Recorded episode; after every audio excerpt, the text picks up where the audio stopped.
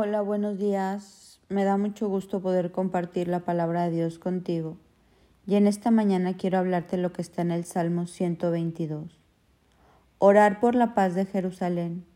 Sean prosperados los que te aman. Haya paz dentro de tus muros y prosperidad en tus palacios. Por amor de mis hermanos y de mis amigos diré ahora, sea la paz en ti. Por amor de la casa del Señor nuestro Dios, procuraré tu bien. La palabra de Dios nos insta por Jerusalén, por Israel, por Medio Oriente. El pueblo de Dios siempre ha sido atacado de una u otra manera y nosotros como sus hijos tenemos la obligación de orar por la paz, orar por la paz de esa tierra, orar por la paz de nuestra tierra. Nosotros somos intercesores y es un mandato que nosotros podamos abrir nuestra boca y interceder unos por otros, para que venga la paz, para que esa lucha entre religiones sea menguada, para que deje de sufrir gente inocente.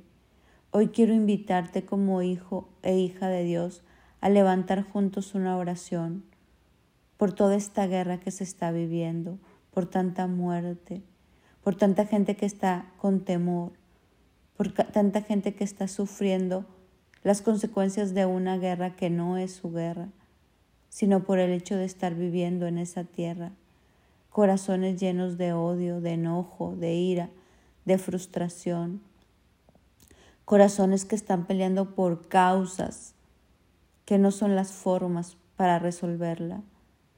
Jesús es nuestro ejemplo a seguir y en la Biblia dice que la paz de nuestra ciudad es nuestra paz. En la palabra nos insta estar orando.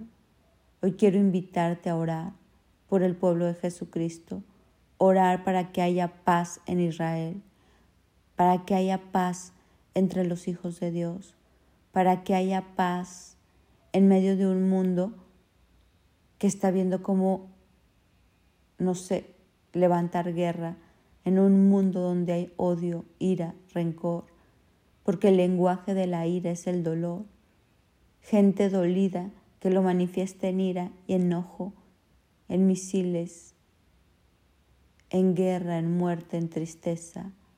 Vivimos una guerra obviamente clara ahorita en Israel, pero hay guerra en nuestra mente, hay guerra en nuestra alma, hay guerra en nuestras ciudades. Aquí vivimos guerra entre tantos partidos políticos, entre familias, entre hermanos.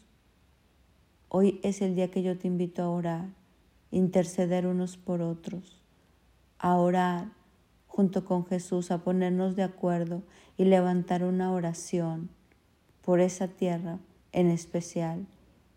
Y podemos ampliarnos y orar para que haya la paz, para que haya paz en el alma, para que haya paz en nuestros corazones, para que predomine el amor, el perdón, la reconciliación Estamos llamados a hacer eso. Es nuestro deber que hoy juntos podamos levantar una oración por Israel. Que Dios tenga misericordia y nos bendiga y que esa paz que el mundo no puede dar sea derramada y que cese la guerra, que cese la guerra en el mundo, que cese la guerra en las mentes y en los corazones. Oremos, abre tu boca, tu oración es necesaria intercedamos. Mi nombre es Sofi Loreto y te deseo un bendecido día.